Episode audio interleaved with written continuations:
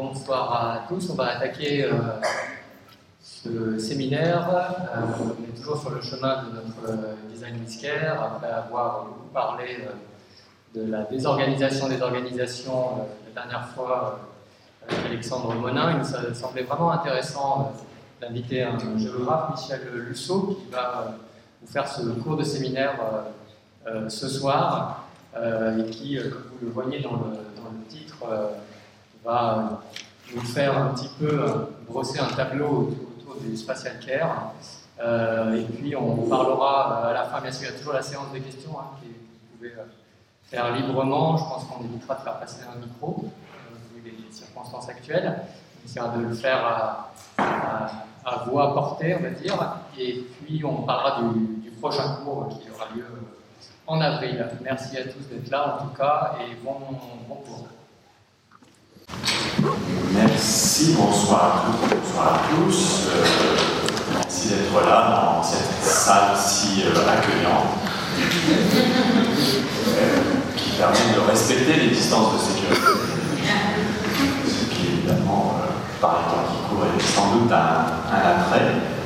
Et je vais vous proposer une, réflexion que je vous prie de bien vouloir considérer comme une réflexion encore très peu aboutie, lié à un travail que je mène depuis maintenant quelques années, à la suite euh, des travaux précédents de géographes euh, spécialisés dans les questions d'urbanisation des sociétés mondiales, et qui m'ont amené à tenter d'aborder euh, la problématique de la vulnérabilité des espaces de vie contemporains et essayer de trouver dans les théories du CARE, notamment une de ces théories importantes, on verra ce qu'il en est plus tard, une voie intéressante euh, de réflexion pour essayer de définir ce que j'appelle l'éthique et une politique de la donnée. Euh, c'est une réflexion qui est encore très inaboutie, c'est un programme de travail en cours. Euh, donc ce dont nous allons parler ce soir, dans une certaine mesure, il faudrait que je le teste parce que beaucoup de choses que j'aborde, je n'en suis absolument pas certain. Donc prenez bien euh, ce qui va vous être proposé ici comme euh, justement une proposition de réflexion et de travail. J'ai joué la carte du séminaire de, réflexion collective. Et euh, si tout va bien, dans, 18 à 24 mois, cette réflexion devrait aboutir sous, la forme d'un livre autour justement de ces questions de l'attention à apporter aux espaces de vie euh, et euh, cette question de ce que j'appelle une théorie pratique euh, du special care. Donc voilà un peu le, contrat d'audition hein, de ce que vous allez entendre. Ça va m'obliger évidemment à, d'abord proposer quelques rappels de la façon dont j'arrive à cette réflexion qui, selon vos spécialités, vos origines disciplinaire et ou de pratique peut vous paraître un peu éloigné de ce que vous avez l'habitude euh, d'entendre, euh, euh, que vous veniez du, care ou que vous veniez du design. je pars toujours de la chose suivante, à savoir que ce que l'on appelle la mondialisation, c'est une urbanisation de la planète. C'est la base de mon travail depuis maintenant une trentaine d'années, puisque j'essaye de comprendre cette urbanisation en tant qu'elle est vectrice euh, de ce que l'on appelle la mondialisation. C'est partie de ceux qui refusent de euh, confondre mondialisation et globalisation économique, mais qui pensent que la mondialisation, c'est plutôt une mutation euh, systémique dans l'ordre de la façon que nous avons de cohabiter à l'échelle de la planète Terre. Donc c'est une mutation lié au déploiement de l'urbanisation, euh, dont on pourrait euh, euh, dire beaucoup de choses. Je n'en ai pas le temps ici parce que ça serait évidemment dévier le propos vers une réflexion sur l'urbanisation en elle-même. Mais ce que je veux dire par là, c'est que l'urbanisation, ça n'est pas simplement, même si c'est évidemment cela, un phénomène démographique qui voit depuis maintenant quelques décennies le, le nombre de personnes habitant des espaces urbains croître de façon vertigineuse jusqu'à, en 2007, euh, constater que, probablement d'ailleurs un peu plus tôt, puisque les statistiques mondiales sous-estiment l'urbanisation, jusqu'à constater que plus de la moitié de la population euh, mondiale, planétaire, est aujourd'hui statistiquement urbaine. Plus de, deux tiers des terriens seront des urbains en 2050, c'est-à-dire dans un peu plus d'une génération, ce qui est rien. Euh, et en 2050, nous serons 10 milliards de terriens, il y aura donc à peu près 7 milliards d'urbains. Ce qui évidemment n'est déjà pas une mince affaire. D'ailleurs, si nous avions le temps, nous pourrions montrer euh, comment euh, euh, faire face à ces grands nombres urbains est un problème pour toute la société. L'économie actuelle de Covid-19 le montre très clairement. Hein. On sait traiter une épidémie à partir du moment où ça n'est pas une épidémie du grand nombre, parce que le grand nombre fait partie euh, de ce que le système urbain met en place. Et je rappelle aussi toujours quelque chose qui est oublié, c'est qu'entre 1900 et 2050, donc à l'échelle de 150 ans, ce qui n'est rien, euh, évidemment, dans le pas de temps de l'histoire euh, humaine. C'est véritablement très peu de choses. La population du globe aura été multipliée par 6,5. Hein, elle sera passée en gros d'un milliard et demi à 10 milliards, plus ou moins, enfin, peu importe, c'est l'ordre de grandeur. La population urbaine aura été multipliée par plus de 34. Donc on voit bien qu'il y a un différentiel colossal qui montre bien que la caractéristique des décennies que nous venons de vivre, c'est qu'elles nous ont propulsés dans une terre qui est désormais urbaine. Euh, Homo sapiens est devenu Homo urbanus, si vous préférez, et ceci est quelque chose dont il faut évidemment tenir compte. D'abord par une pesée démographique, mais l'urbanisation ne serait qu'un phénomène démographique, ça serait déjà spectaculaire, mais finalement ça ne serait pas autant que ce que l'on peut en dire. Parce que l'urbanisation, c'est évidemment aussi un bouleversement des espaces de vie, de ce que l'on appelle en géographie le même, j'y reviendrai tout à l'heure la définition de ce concept clé de la géographie, de sa concept clé pour la démarche je propose. Donc les espaces de vie sont bouleversés par l'urbanisation, que ces espaces de vie soient des espaces statistiquement urbains, l'espace de Shanghai bouleversé par l'urbanisation, l'espace de Wuhan bouleversé par l'urbanisation, l'espace de Sao Paulo est bouleversé par l'urbanisation, mais ce bouleversement des espaces de vie peut s'observer également dans les espaces non urbains, statistiquement, et même paysagèrement. Lorsque vous allez contempler euh, un espace de plantation de palmiers à huile aux alentours de Kuala Lumpur, vous n'êtes pas dans un espace statistiquement urbain, mais vous avez devant vous un espace qui est entièrement produit et tourné vers la satisfaction de besoins qui sont des besoins des marchés Donc on peut montrer en géographe, pour aller très vite, comment l'urbanisation bouleverse les espaces de vie, quels qu'ils soient, où qu'ils soient, même s'ils sont apparemment les plus indemnes, entre guillemets, de traces de l'urbanisation. On peut même montrer que la grande forêt amazonienne est aujourd'hui totalement un espace refabriqué par les exigences de fonctionnement du système urbain. D'ailleurs, lorsque Jair Bolsonaro lance la grande campagne de défrichement par le feu qui a abouti aux incendies les plus importants de la forêt amazonienne ces derniers mois depuis euh, quelques dizaines d'années, il le fait à partir du besoin de satisfaire des opérateurs économiques qui, encore une fois, sont des opérateurs économiques qui s'appuient sur le fondement urbain de la puissance économique brésilienne. Mais s'il ne s'agissait que de cela, ça, serait, ça serait déjà énorme, mais ça ne serait pas suffisant pour comprendre ce qu'est l'urbanisation, parce que l'urbanisation, c'est aussi un bouleversement des formes de vie. Je reprends le concept de forme de vie à un philosophe, Wittgenstein, qui parlait des formes de vie à partir de son analyse des jeux de langage pour décrire la façon dont les êtres humains organisaient leur manière de vivre en s'insérant dans des langages particuliers qui correspondaient en quelque sorte à la fois à leur ethos et à leur milieu en quelque sorte langagé. Mais on a pu ensuite euh, élargir ce concept de forme de vie pour renvoyer à tous les aspects matériels, culturels et symboliques de la vie humaine dans un contexte de vie. nos formes de vie sont radicalement bouleversées par l'urbanisation. Nous pourrions multiplier les exemples, j'en donnerai euh, quelques cas tout à l'heure, mais il y a une urbanisation qui a changé nos manières de vivre. Mais ce qui est intéressant, et ça c'est la période actuelle où nous prenons conscience euh, de notre entrée dans l'Anthropocène, hein, où nous prenons conscience euh, des effets du changement global, nous savons aujourd'hui que cette urbanisation a aussi changé les formes de vie des vivants de l'humain. La crise de la biodiversité des écosystèmes Qu'est-ce que c'est La diminution de cette biodiversité, la disparition d'espèces, en particulier des espèces non pas les plus rares mais les plus courantes, par exemple les espèces d'oiseaux européens les plus courantes, dont les populations ont chuté de 30 à 70% dans les 30 dernières années, eh bien c'est un impact direct de l'urbanisation et de ses besoins sur les formes de vie non humaines. Aujourd'hui, lorsque vous travaillez avec un spécialiste des écosystèmes, ce que je fais à Lyon dans le cadre de mon programme sur les montures d'Anthropocène, tous ces spécialistes vous disent qu'il n'y a plus aujourd'hui aucun écosystème qu'on puisse considérer comme non urbanisé.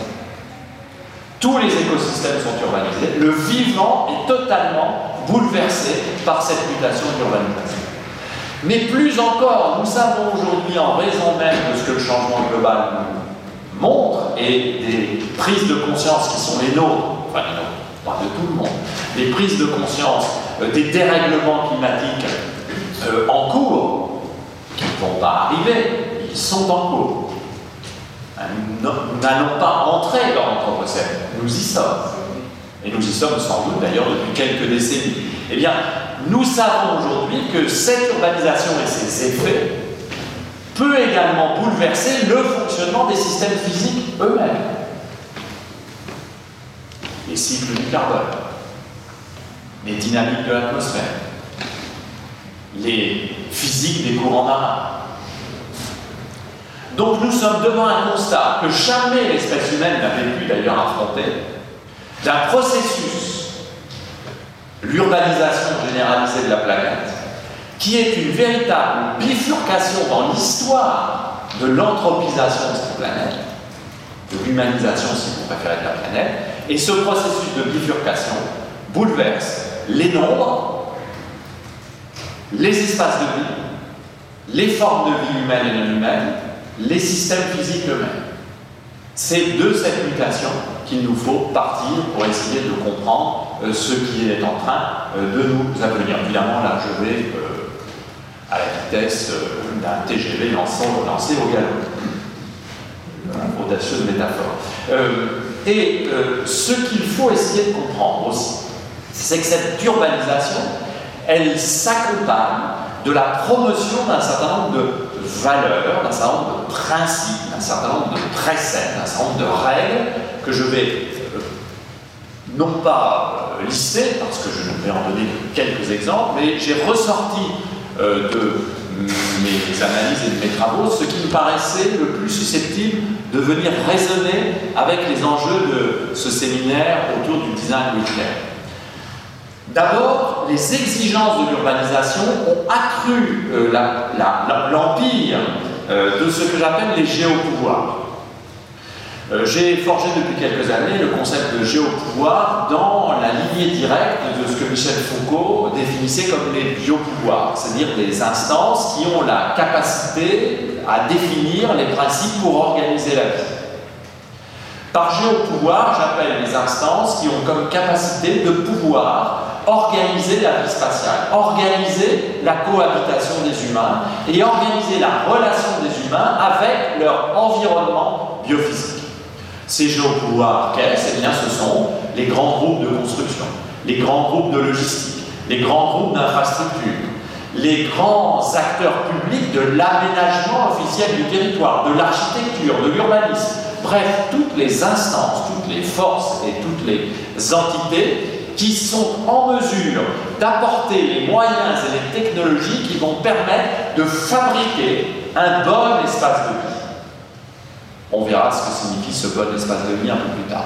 C'est-à-dire un espace de vie en réalité conforme aux imaginations dominantes de l'urbanisation contemporaine, il faudrait aller un peu dans le détail, l'urbanisation contemporaine depuis 40 ans, depuis la chute du mur de Berlin, se manifeste aussi par la victoire d'un modèle d'urbanisation mondialisante, ce que j'appelle le modèle métropolisé euh, et globalisé, c'est-à-dire où un certain type d'urbain est promu comme la, norme, est promu comme le bon urbain, le bon espace urbain, et toutes les euh, entités urbaines mondiales se sont adaptées en quelque sorte à ce standard, à cette imagination géographique dominante qui a été une force instituante de la mondialisation depuis 30 euh, à 35 années. Ces géopouvoirs sont toujours dans une position, alors nous pourrions aussi montrer que ces géopouvoirs sont euh, parfaitement adaptés aux exigences de l'économie financiarisée. Ce sont même des relais de performance pour les acteurs de l'économie financière. Euh, on ne dira jamais assez qu'aujourd'hui encore, dans le monde de flux dont nous parlons, ce monde où les flux financiers sont d'ailleurs, nous le voyons en ce moment, extrêmement fragiles, extrêmement volatiles, un des fondements de l'économie, cela reste l'économie urbaine élémentaire fondée sur la rente foncière et sur la rente immobilière. C'est-à-dire sur la production de valeur ajoutée à partir du mètre carré de surface disponible. C'est encore ce qui produit le plus de rentabilité et le plus sûrement euh, placé. D'ailleurs, c'est un conseil que je donne à tout le monde. Si vous avez de l'argent à blanchir, c'est jamais, hein, ça peut arriver. Si vous avez de l'argent à blanchir, n'essayez pas de chercher des montages euh, particulièrement audacieux, choisissez l'immobilier. Donc, euh, alors il y a des montages audacieux dans l'immobilier, mais il y a aujourd'hui quelque chose de tout à fait étonnant à l'échelle mondiale, c'est de voir comment les métropoles sont devenues des emplacements pour les flux financiers mondiaux. On a pu comme ça montrer comment l'Amérique latine, les métropoles latino-américaines, ont été depuis 35 ans complètement bouleversés dans leur structure, leur paysage et même leur organisation sociale euh, par l'investissement des fonds d'investissement destinés à garantir les retraites des salariés américains. Ça a complètement bouleversé les paysages métropolitains. Donc nous avons des groupes qui sont en relais des puissances économiques et qui sont toujours dans une position euh, que j'appellerais l'apologie de la puissance. L'urbanisation contemporaine, c'est quelque chose qui met en avant une apologie systématique de la puissance, de la performance, de l'excellence, de la réussite, de l'attractivité nécessaire pour faire venir les classes créatrices, pour faire venir ceux qui innovent, pour faire venir ceux qui créent, ceux qui sont disruptifs, ceux qui permettent à la société de franchir les verrous technologiques et les, barrières de savoir. Nous avons aujourd'hui complètement intégré cette imagination-là, fondée sur la puissance et la performance, au service des euh, géopouvoirs et de leur fabrication d'un espace urbain conforme.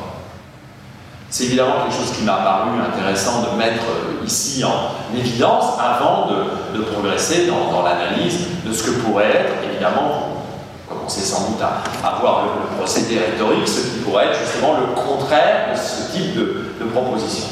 C'est aussi un monde urbain où nous avons également depuis euh, plusieurs décennies promu assez systématiquement que l'alpha et l'oméga euh, de la vie urbaine, le quantum grâce auquel on pouvait mesurer l'efficacité urbaine, euh, c'était finalement l'individu. Qu'est-ce qu'une bonne métropole?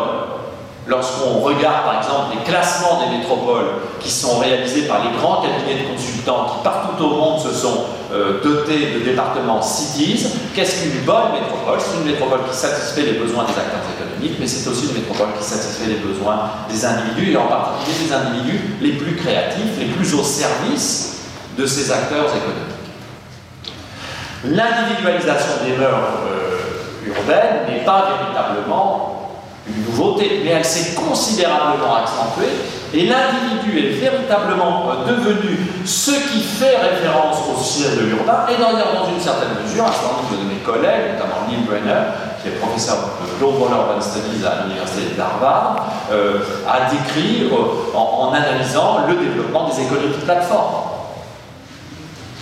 Qu'est-ce qu'une économie de plateforme Uber en est l'archétype, le modèle est pas bon. Une économie de plateforme, c'est une économie où finalement Ce qui compte, c'est la satisfaction de la requête individuelle. Tout le reste est, en quelque sorte considéré comme variable d'ajustement, variable accessoire.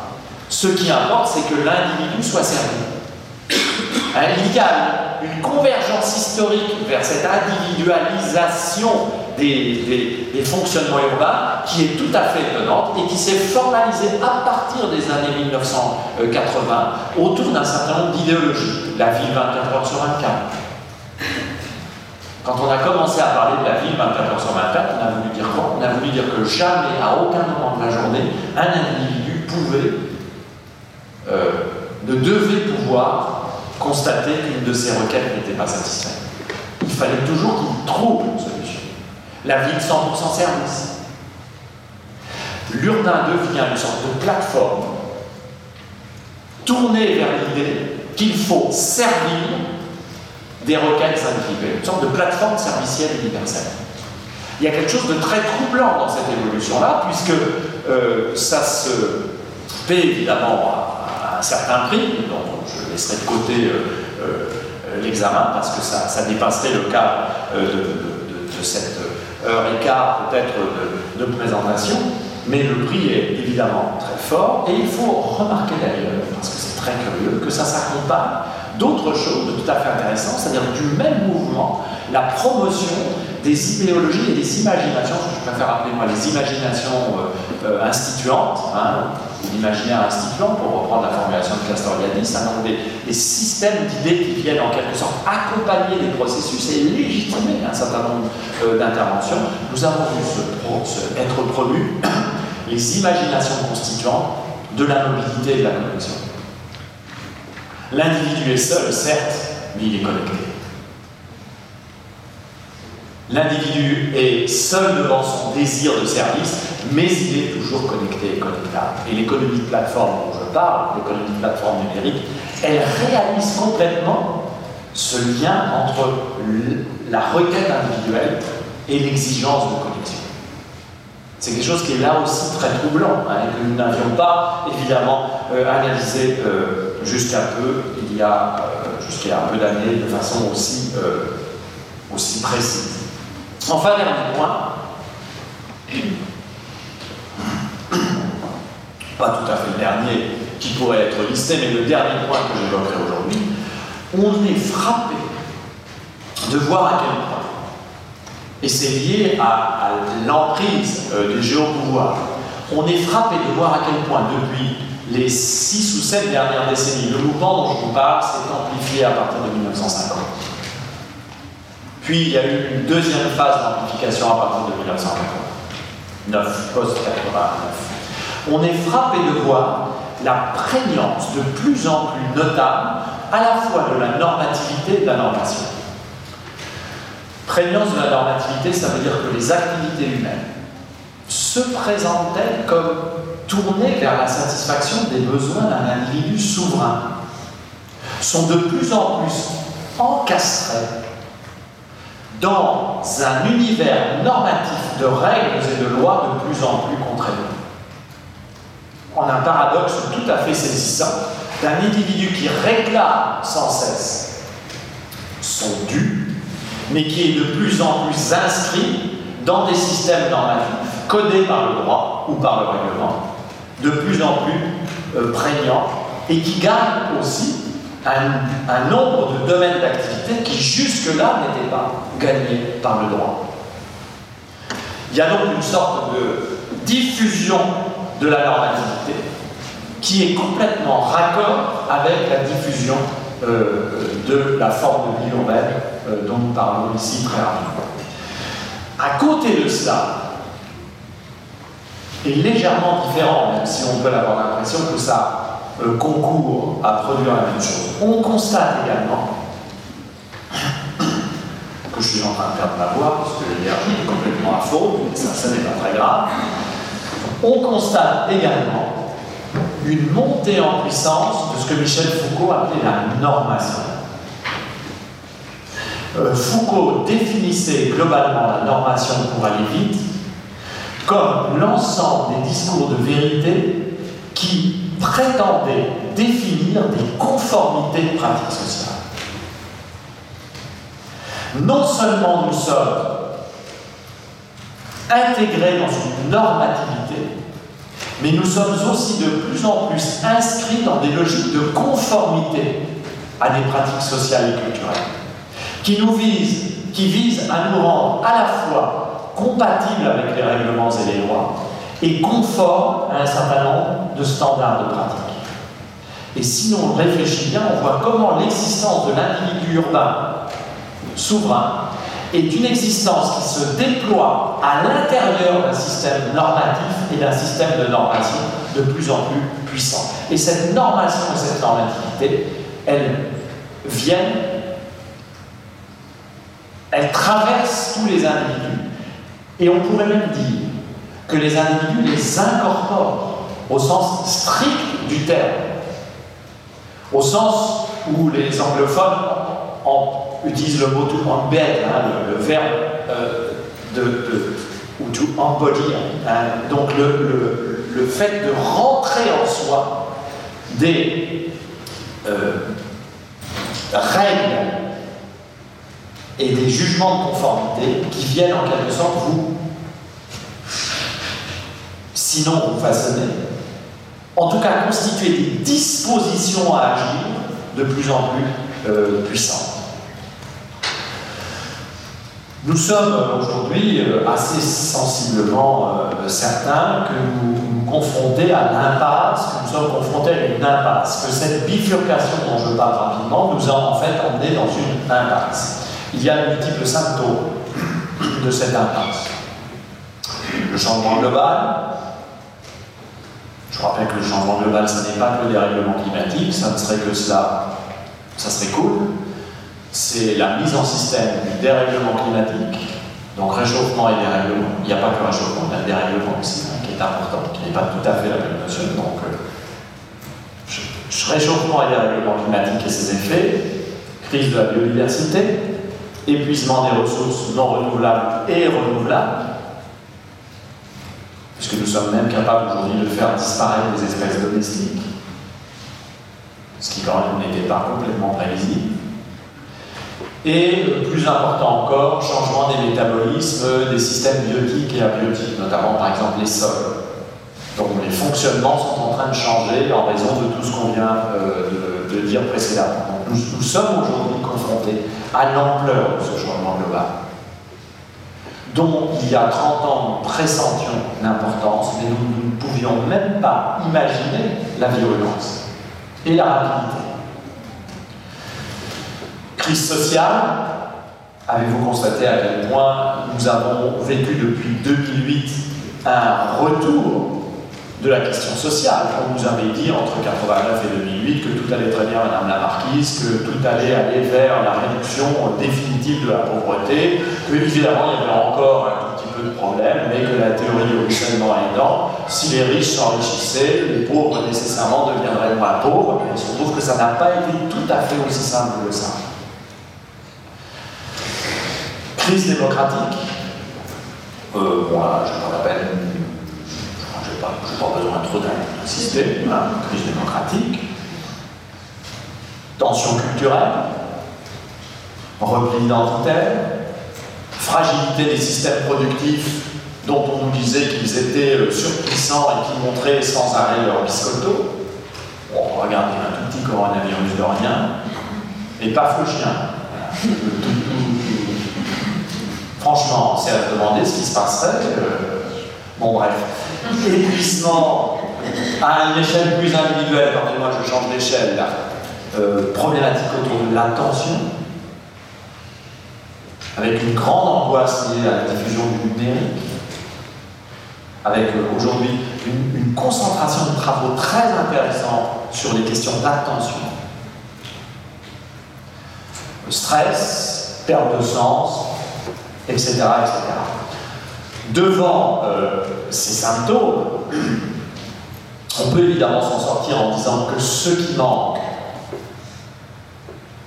c'est de ne pas avoir été sérieux dans la mise en place du référentiel en cours. Donc il faut toujours plus, en quelque sorte. de géopouvoir, de surpuissance, etc., etc. Mais on peut aussi penser qu'il serait plus utile de changer de référentiel. Et de changer de référentiel en, repensant un certain nombre de choses. Fin d'introduction, c'est ce que je propose euh, dans euh, euh, la suite de, de ce propos. Changer de référentiel, je suis géographe, donc je propose de changer de référentiel en partant de ce que j'appelle la cohabitation, c'est-à-dire en partant de la réflexion sur la façon dont les humains et les non-humains cohabitent la planète Terre.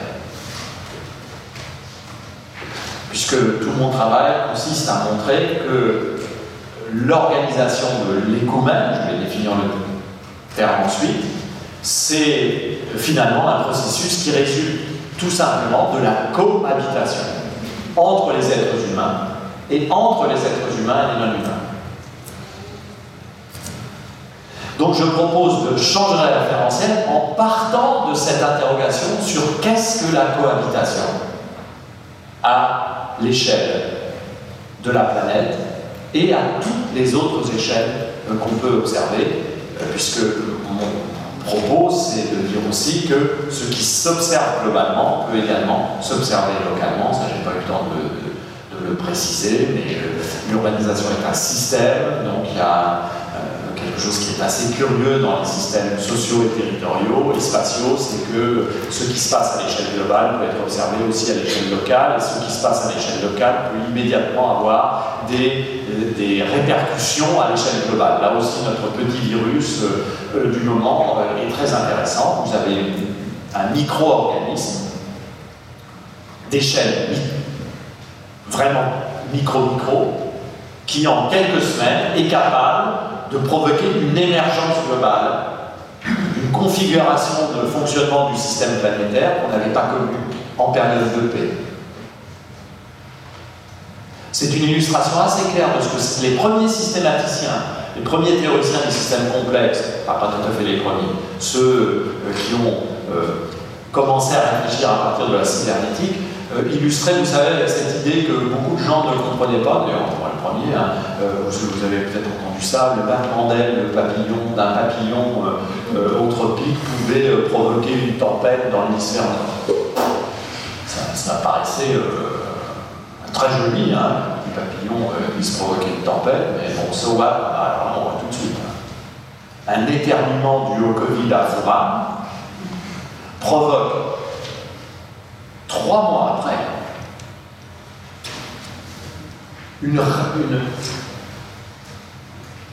un état de stress global qu'on n'avait pas imaginé il y a quatre mois. Donc c'est ça aussi que nous découvrons dans cette cohabitation contemporaine. C'est l'impossibilité de délier désormais les échelles. Donc quand je vous parlerai d'espace habité, vous verrez que tantôt je prends des cas plutôt micro, tantôt des cas globaux, euh, mais ce n'est pas par désinvolture, c'est simplement parce que de facto, on s'aperçoit que toutes ces échelles fonctionnent désormais dans une sorte de collision et de collusion permanente. Tout. L'idée, c'est donc de partir de l'œcumène, un très beau concept de la géographie. Ça vient du grec, un concept qui vient du grec, c'est béton. Euh, donc, euh, ça vient du grec, donc ça vient du grec oikos, qu'on retrouve dans écologie, avec qu'on retrouve aussi dans économie, ce que les économistes ont oublié.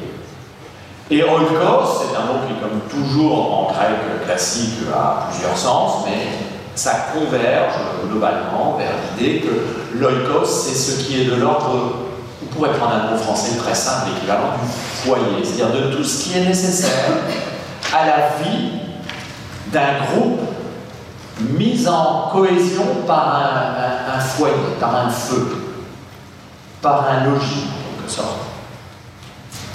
Le gourmet pour les géographes, c'est devenu donc le concept qui permet de définir l'habitat des êtres humains. Attention, habitat, pas au sens de la résidence, parce que là, on ne comprendrait pas ce que je vais dire. Mais l'habitat au sens du concept d'habitat tel qu'il est défini par les sciences naturelles, puis l'écologie d'ailleurs au XIXe siècle, l'habitat, c'est l'espace de vie d'une espèce. Il y a donc un habitat humain, l'espace de vie d'une espèce, sapiens, quelques centaines de milliers d'années à son actif, euh, grosse capacité de performance, hein, élève doué, travailleur, est capable du meilleur comme pire, a tendance à privilégier le pire. Mais néanmoins, cet espace de vie de l'espèce, c'est cela qu'on appelle le coumen, et cet coumen, vous voyez bien que c'est un produit historique, c'est une construction historique. Euh, si euh, j'avais fait cette conférence à la Sorbonne en 1350, le mot aurait existé, mais il n'aurait absolument pas dit la même chose qu'aujourd'hui. Puisqu'aujourd'hui, la caractéristique de l'œcumène urbanisé, c'est qu'il est devenu totalement homologue à la planète Terre, congruent à la planète Terre. Il est même d'ailleurs un tout petit peu plus grand. Puisque nous envoyons des satellites partout, D'ailleurs, la 5G va nous permettre, youpi, d'envoyer des milliers et des milliers de satellites partout. Vous savez que le plus grand lanceur de satellites 5G, c'est Tesla, hein, c'est Elon Musk. Pourquoi lanceront beaucoup de satellites 5G en basse altitude? C'est pour assurer quoi? Que vous puissiez évidemment échanger vos de vacances en temps réel. C'est fondamental. Euh, mais euh, surtout, surtout, que vous puissiez liker ma page Twitter mais surtout, surtout, surtout, ça permettra de faire circuler les véhicules autonomes. Voilà pourquoi Tesla est gros lanceur. L'enjeu majeur de la 5G, c'est en particulier les systèmes de surveillance et le véhicule autonome.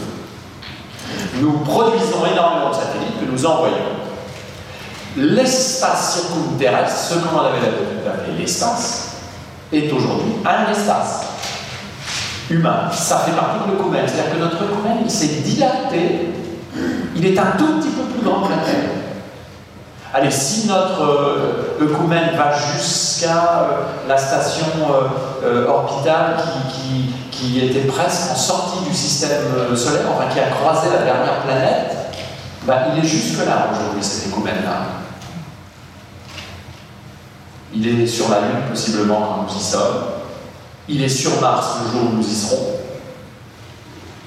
Il y a d'ailleurs dans les départements d'université américaine des euh, départements et des laboratoires d'exogéographie financés souvent par la NASA, à l'époque où la NASA avait l'argent, avant Donald, euh, et qui euh, réfléchissent à la façon dont on va pouvoir, sur Mars, produire de l'espace humain. Ridley Scott a fait un très bon film là-dessus qui s'appelle Hello, One Punch, hein, Seul sur Mars où euh, ce pauvre Matt est abandonné par son équipage à la suite d'une boulette et se retrouve euh, tout seul sur Mars, avec pas grand-chose d'autre que, ses excréments pour survivre. Tout seul sur Mars avec ses excréments, le pitch n'est pas génial, mais le film est très très bien fait. Donc il y a véritablement un espace humain, un écoumène terrestre qui s'est dilaté, qui va au-delà de la Terre. D'ailleurs, il y a un signe euh, l'Organisation des Nations Unies s'est dotée depuis d'ailleurs plusieurs années, euh, et pas simplement depuis quelques temps, d'une instance internationale pour réguler la question des déchets satellitaires, des débris satellitaires, et ça tous les archéologues le disent, quand il y a des poubelles, il y a de l'humain. Donc nous avons un écoumène qui aujourd'hui non seulement est congruent de la planète Terre, mais même va légèrement au-delà. Et ça, c'est évidemment quelque chose de tout à fait euh, étonnant dont il faut euh, tenir compte. Eh bien, la proposition que je fais, c'est qu'il faut considérer cette épouvante en renonçant aux imaginations du géopouvoir et de la puissance, et à rebours en prenant en compte une idée forte, c'est que cet espace, cet œcumène des êtres humains, à quelque échelle qu'on le considère, du logique à l'écoumène global est toujours déjà vulnérable. Ce que je propose donc, c'est d'incorporer, d'adapter à la théorie géographique toute la réflexion sur la vulnérabilité et la fragilité qui nous vient d'une certaine philosophie et d'un certain nombre de sciences sociales qui depuis maintenant une trentaine d'années ont plutôt tendance à insister sur la fragilité, la vulnérabilité des vivants. Donc ce que je propose, je vous propose, c'est d'essayer de comprendre ce que voudrait dire intégrer la vulnérabilité dans la réflexion sur l'habitat. Et une vulnérabilité qu'il ne faut pas considérer comme simplement l'exposition à un risque qui nous viendrait du dehors. Ça, c'est la théorie classique du risque. La théorie classique du risque, c'est que vous avez des établissements humains qui sont puissants, qui sont assurés, qui sont bordés par les infrastructures, qui sont stabilisés par les jeux pouvoir, qui s'appuient sur des techniques, et de temps en temps, ben, vous avez quelque chose qui vient de l'extérieur, qui nous menace, et qu'avec un peu de bol, on va essayer de concilier, on va se le concilier, ce risque qui vient de l'extérieur par une technologie adaptée. Ce risque, ça peut être une inondation, un coup de vent, un tremblement de terre, une épidémie. Euh, l'épidémie, ça vient toujours de l'extérieur. Vous êtes d'accord? C'est pour ça qu'on fait de la quarantaine. C'est pour ça qu'on ferme les frontières. Ça vient de l'extérieur. C'est une menace dont il faut se protéger. Bon, les écosystémiciens qui font de la virologie, ils disent non, l'extérieur, ça vient de l'intérieur. Ça vient de la façon dont nous cohabitons aujourd'hui avec les humains et la recombinaison des virus animaux et virus humains, ça existe depuis que le néolithique a fixé une écologie relationnelle entre les humains et les humains qui n'est pas celle des chasseurs-cueilleurs, qui avait d'autres types de commerce avec les virus. Donc si vous voulez, ça ne vient pas du tout de l'extérieur, c'est en, à l'intérieur de la manière dont les habitats se constituent. Et d'ailleurs, il faudra reprendre cette analyse à froid de la pandémie, comme je l'avais fait euh, euh, pour le SRAS, j'avais fait une longue analyse dans un, livre paru en 2013 qui s'appelait L'avènement du monde, et montrer en fait que le déploiement de cette pandémie-là est totalement lié à ce que j'ai dit tout à l'heure sur la mise en place du système urbain. Ça vient complètement de l'intérieur. Ce n'est pas quelque chose qui nous tomberait dessus par fatalité. Non, c'est une production du système lui-même. Et donc nous arrivons à quelque chose de tout à fait étonnant. C'est que cette vulnérabilité n'est pas quelque chose qui nous menace marginalement, mais c'est quelque chose qui est une composante essentielle de tout habitat. C'est-à-dire tout habitat humain a toujours déjà été vulnérable et tout habitat humain le sera, quel que soit le type d'habitat. Donc, c'est plutôt quelque chose qui consiste un peu, comme on le verra tout à l'heure en prenant la théorie classique du Caire, de Toronto, la, la, filière Toronto, c'est-à-dire en gros, ou euh, des travaux comme en France, ceux de Frédéric Worms, par exemple, ou euh, peut-être Cynthia Fleury, c'est de dire ben, finalement, cette vulnérabilité, cette fragilité-là, elle est intrinsèque. On ne peut pas la congédier. On ne peut pas la mettre de côté. On ne peut pas s'en prémunir par une, une idéologie et une ingénierie du risque qui nous mettrait toujours plus puissants à repousser les assauts qui viennent de l'extérieur, parce qu'elle est là et que si on a la croyance de croire qu'on peut la repousser par nos technologies, elle reviendra par un autre chemin. Donc, je vous demande de bien vouloir prendre très au sérieux cette hypothèse de la de la vulnérabilité intrinsèque et généralisée de toute habitation humaine à toute échelle. Alors évidemment, vous voyez bien qu'immédiatement ça coince, puisque j'ai décrit le système mondial comme un système fondé sur la puissance. Et je vous propose une lecture de l'espace humain comme en réalité une lecture, un espace humain en réalité fondamentalement appuyé sur la vulnérabilité. Mais là encore, je, crois que nous vivons bien aujourd'hui des moments qui nous permettent de montrer à quel point nos puissances sont fragiles. À quel point ce qui se présente comme le plus fort est en réalité le plus exposé à la moindre anicroche. Là, il, n'est pas question d'hiver nucléaire dans ce qui est en train d'arriver au système. Euh, économique, financier, touristique, mobilitaire mondial, il est question d'un petit virus à la létalité relativement moyenne. Donc nous voyons bien à quel point cette fragilité, elle est. au cœur du système. Évidemment, on va essayer de l'oublier très vite, alors qu'on pourrait très bien justement la retourner pour se dire, que fait-on de cette vulnérabilité-là? De quoi est-elle porteuse? Que permettrait-elle si on la considérait? C'est évidemment la proposition que je finirai bien par vous faire, euh, que je m'attarde pas trop sur chaque diapositive. D'où euh, l'idée de la vulnérabilité qui tient les espaces de l'intérieur.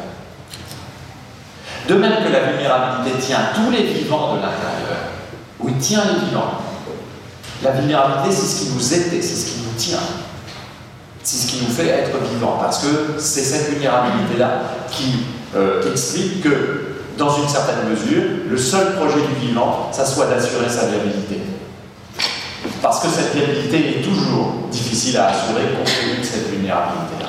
Et d'ailleurs, le vivant, euh, nous organisons à Lyon toute une série de cours publics autour de l'Anthropocène, notamment un biologiste qui s'appelle Olivier Armand, qui travaille sur la, sous-optimalité des systèmes biologiques et qui montre qu'une des manières pour un système vivant d'assurer sa viabilité, justement parce que c'est difficile et que le vivant est vulnérable, c'est de multiplier les sous-optimalités.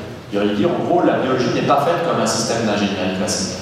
Là où l'ingénieur crée l'optimum, et du sous-optimum. Parce que le sous-optimum, c'est ce qui permet, au hasard des bifurcations, des essais-erreurs, c'est ce qui permet de tracer, malgré tout, un chemin de vie là où la chose n'est pas rationnelle. Vous avez des choses qui sont très troublantes, hein, au, croisement de la biologie, de la philosophie et des sciences sociales autour de cette question euh, de la viabilité qui tient euh, euh, qui procède de cette vulnérabilité, qui tient les espaces. Donc cette vulnérabilité, elle nous fragilise, oui, mais elle nous construit. Elle met en évidence des espaces exposés à l'endommagement, mais elle est aussi constructrice. Euh, on pourrait montrer que, ça c'est ce que j'ai donc développé dans, ce livre de 2013, hein, La du monde, donc essai sur l'humanisation de la Terre, qui est un livre qui raconte euh, à, peu près ce que je suis en train de vous raconter. La suite est venue après ce livre, parce que c'est ce livre qui m'a permis de, découvrir euh, la question de la vulnérabilité généralisée. C'est une série de trois livres que j'ai publiés au seuil entre 2007 et 2017. Donc celui-ci est plutôt centré sur le monde et la vulnérabilité. Euh, donc avec euh, une série de propositions conceptuelles sur lesquelles je n'ai pas le temps de revenir parce que ça serait trop long, mais j'essaye de montrer comment se, se, mettent en relation trois concepts, vulnérabilité, donc condition générale permanente de l'habitat humain, à toute échelle, le monde, le lieu, le monde, mon domicile, le monde, mon corps. Oui, alors je fais partie des géographes qui considèrent que la première échelle euh, de l'espace humain, c'est anima le corps et sans doute un peu en dessous du corps. Le corps, c'est un espace. C'est un corps, et c'est aussi un, espace. Et c'est aussi l'espace à partir duquel nous mettrons tous les autres espaces. C'est notre étalon métrique. Comment est-ce que vous étalonnez le grand et le petit? Le gradient du grand et du petit, d'où où, où, le où l'originez-vous dans votre corps Considéré comme l'espace de référence. Et ça, euh, je ne vais pas raconter, il suffit de lire Goffman, hein. ou de lire un certain nombre de philosophes, euh, compris d'ailleurs. Donc euh, c'est quelque chose de très important que de considérer que cette vulnérabilité, c'est véritablement à toutes les échelles, mais je vous rappelle que notre ami virus, il a lui aussi son espace sa petite intégrité de virus, il y tient. Il met beaucoup d'énergie à, à, la reproduire et à la, à la contourner, mais lui aussi est vulnérable. Bah, D'ailleurs, il ne serait pas vulnérable, on serait tous morts. Lui aussi, est vulnérable. Donc euh, la vulnérabilité, elle s'arrête. Tout, tout, le monde y passe. Euh, c'est contre la vulnérabilité que les transhumanistes euh, Enfin bref. Hein. L'immunité.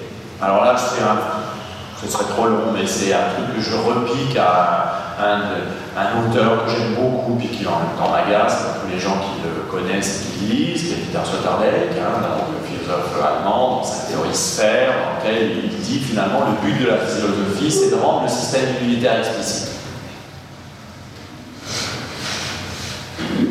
Et il entend immunité au sens de la biologie, au sens du droit. Il dit en gros, le système immunitaire, c'est ce qui permet à une entité sociale et humaine, comme je le dis ici, de définir son intégrité organisationnelle.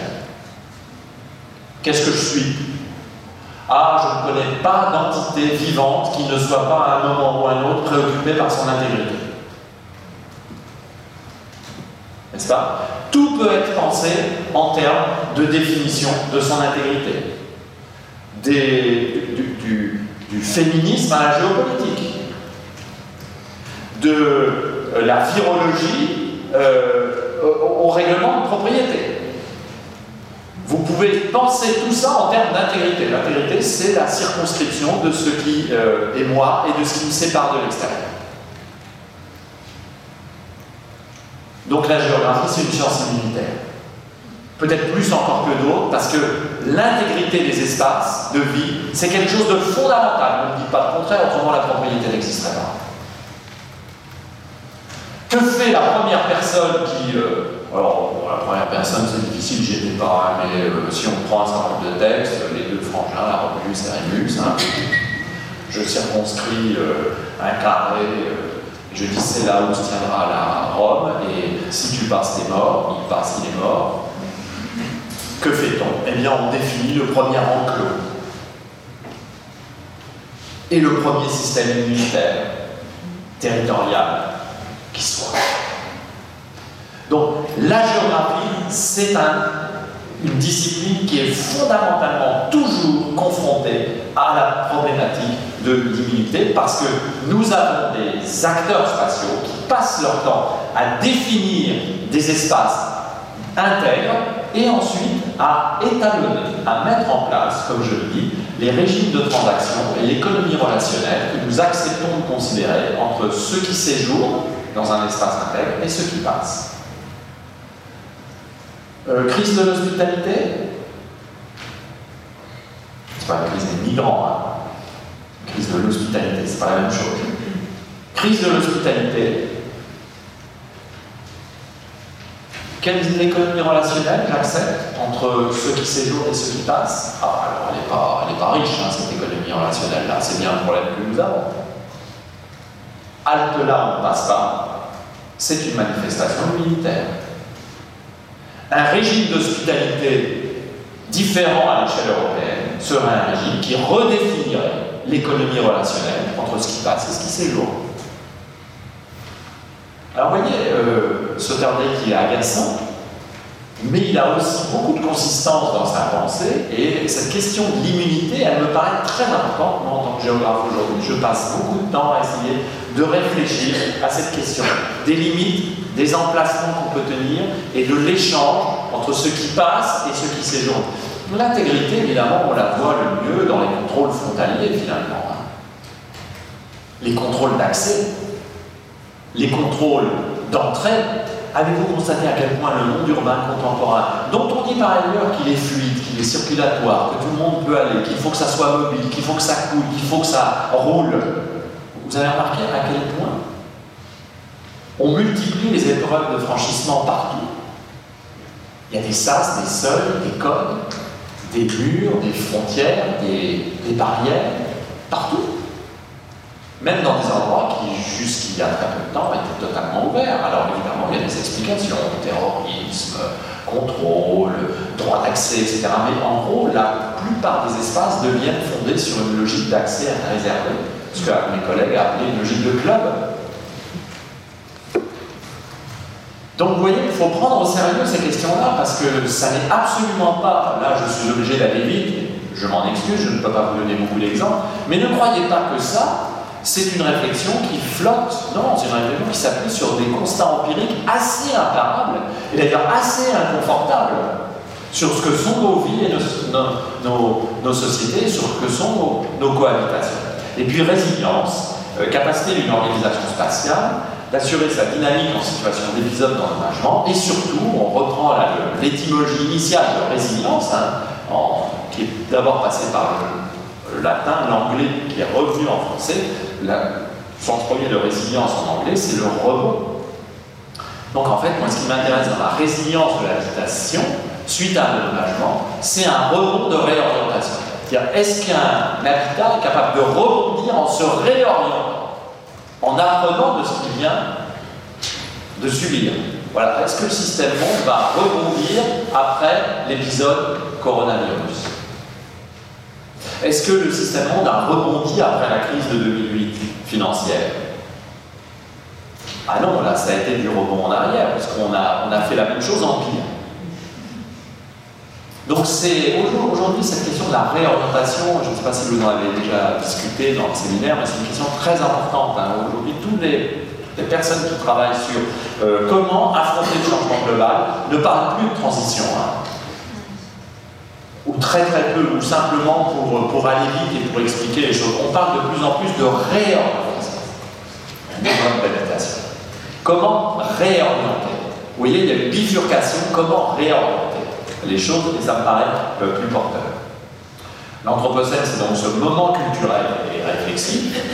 L'Anthropocène, c'est un mot qui ne va pas du tout à une époque géologique, c'est une époque purement historique. C'est un moment où nous prenons conscience de ce que je viens de vous dire, c'est-à-dire de la vulnérabilité et de la nécessité de se réorienter. Je, passe vite parce que euh, je suis trop long.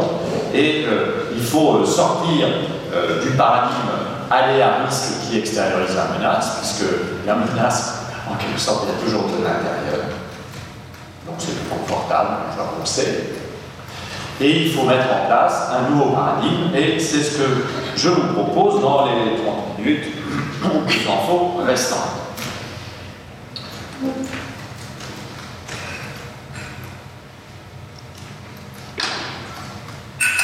Je vous laisse lire.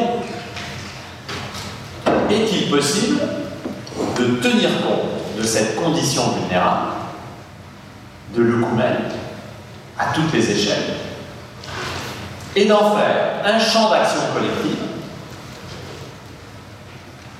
Bon, ça serait trop long, mais il y aura plein d'allusions. Euh, déjà, il y en a eu pas mal. il y a une sorte de sous-texte là que je ne peux pas vous, mettre euh, en surtexte, mais quand même, ce que je dis, c'est que je suis euh, un fan absolu d'un philosophe américain pragmatiste qui s'appelle John Dewey, et que, évidemment, tout ça est travaillé par la perspective de l'action collective définie par John Dewey. C'est-à-dire que pour moi, la science sociale n'a d'intérêt qu'à partir du moment où elle permet de penser euh, des processus d'action collective qui visent à essayer de trouver euh, des meilleures conditions euh, de coexistence ou de cohabitation pour les humains. Pour moi, la géographie, c'est une science qui permet d'objectiver les conditions d'habitation afin de faire en sorte que les actions collectives puissent permettre d'établir des conditions de cohabitation plus justes et meilleures pour le plus grand nombre. Une fois que c'est dit, on sait. Euh, mais euh, c'est pour ça que la question de l'action collective est évidemment pour moi très importante. Un projet éthique, on, manque d'éthique aujourd'hui, hein, beaucoup, notamment en matière d'éthique de l'habitation. Or, la question environnementale aujourd'hui, c'est une question éthique. Euh, développer une extraction de gaz de schiste, c'est juste ou pas?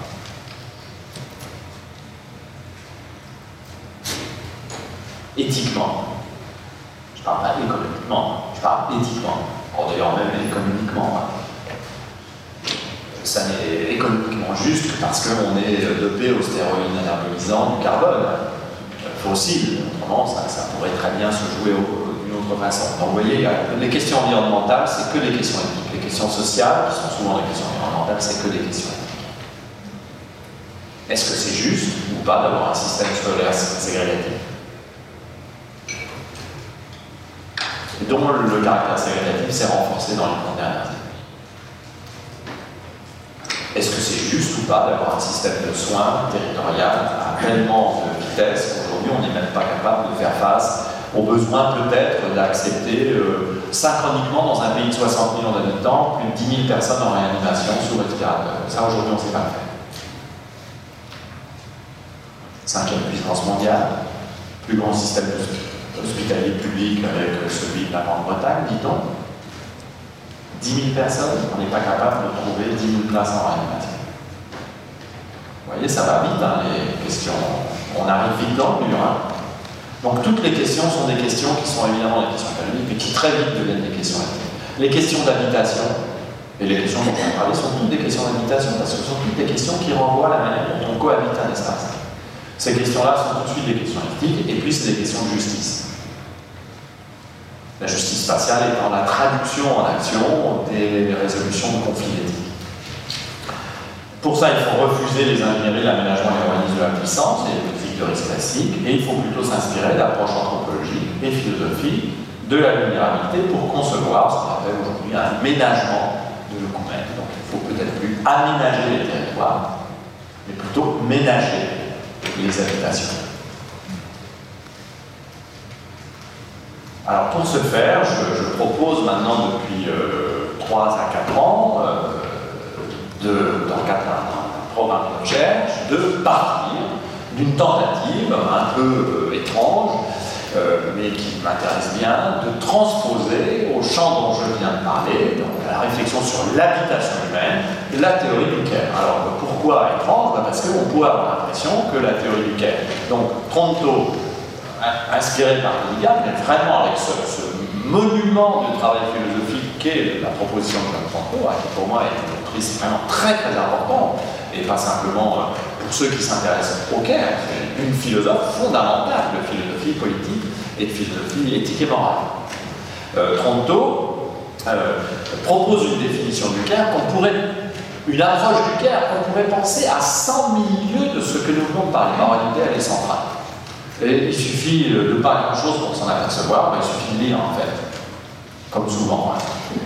Euh, donc euh, il suffit de lire et on s'aperçoit que Tronto a une définition du Caire qui n'est pas du tout une définition confinée et restrictive du Caire, puisque pour elle, le Caire, c'est une manière de penser l'humain et de penser le social. C'est pas une manière de penser le soin. C'est secondairement une manière de penser le soin. C'est d'abord une manière de penser l'humain. Et on a fait un contresens à peu près total en France pendant longtemps sur les théories comme celle-ci. une activité générique, je la cite, qui comprend tout ce que nous faisons pour maintenir, perpétuer et réparer notre monde, entre guillemets, les guillemets sont de sorte que nous puissions y vivre aussi bien que possible. Ce monde comprend nos corps, nous-mêmes et notre environnement, tous éléments que nous cherchons à relier en un réseau complexe en soutien à la vie. Bah, c'est un texte, hein, euh, vous remplacez monde par habitat, et ça roule, ça marche. c'est ça qui m'a frappé en lisant Toronto, enfin, en l'entendant d'abord, en discutant ensuite et en lisant en dernier lieu. J'ai découvert Toronto euh, grâce à des collègues philosophes que je peux nommer, parce que d'être en RMC, Fabien Brugère euh, d'un côté et Sandra Logier euh, de l'autre, et Guillaume Leblanc en troisième lieu trilogie infernale. Euh, donc, euh, et je me dis, mais ça marche, on peut remplacer monde par habitat, et ça fonctionne. Une activité générique qui comprend tout ce que nous faisons pour maintenir, perpétuer et réparer notre habitat, de sorte que nous puissions y vivre aussi bien que possible. Cet habitat comprend nos corps, nous-mêmes et notre environnement, tous éléments que nous cherchons à relier en un réseau complexe, en soutien à la vie. C'est exactement une définition de l'œcumène. Donc le care spatial, ça serait simplement l'application de la théorie du care à la réflexion sur l'habitation. Comment pouvons-nous maintenir, perpétuer et réparer notre habitat qui est toujours un cohabitat, puisque nous cohabitons toujours avec d'autres humains et non humains. Ce que Tronto n'avait sans doute pas complètement euh, pensé et intégré. C'est ça que nous pouvons y ajouter. C'est que cet habitat, ça n'est pas simplement un habitat interhumain, c'est un habitat entre humains, bien sûr, mais aussi entre humains et non humains. Et cette cohabitation avec les non humains, elle est aussi forte pour organiser notre habitation collective que la cohabitation avec les humains.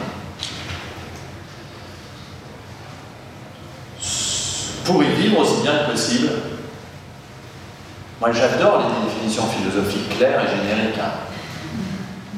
Parce qu'on peut trouver que c'est presque trop simple pour être honnête, mais alors dès que vous commencez à vouloir appliquer ça au pied de la lettre, alors là, les difficultés commencent. Parce que sous cette apparence de simplicité à adamantine, vous avez un projet qui est un projet totalement radical de déconstruction des édifices classiques de l'habitation.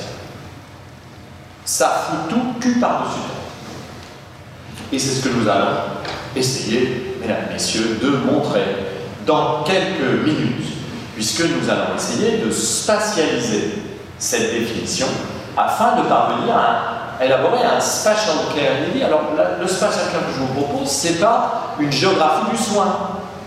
Ça a été tenté par les géographes anglophones et très bien fait. Ce n'est pas une géographie du soin. C'est une géographie qui permet de réfléchir à l'égoumène, à l'habitation humaine et non humaine de la planète, en tant qu'on peut penser cette habitation en partant de la définition du CARE par John Ponto comme activité générique, etc. etc. C'est ça le spatial care que je vous propose et qui euh, arrive à donner du sens enfin au titre euh, inscrit euh, pour cette séance et sans lequel, évidemment, sans cette diapositive, vous pourriez avoir l'impression de ne pas en avoir tout à fait pour votre argent j'en serais déçu, et donc euh, il fallait bien que j'arrive à la question du porter attention. Parce que euh, ce que je propose, c'est de considérer que cette transposition-là, que je vous trace à trop grands traits, hein, trop vite évidemment, du Caire de Toronto à la question de l'habitation, peut s'appuyer déjà sur l'idée qu'il existe deux faces du Caire, deux dimensions, si vous préférez, de ce Caire spatial de registres, mais qu'il ne faut séparer que de manière analytique. Hein. En réalité, euh, ça euh, se rejoint. Là, je,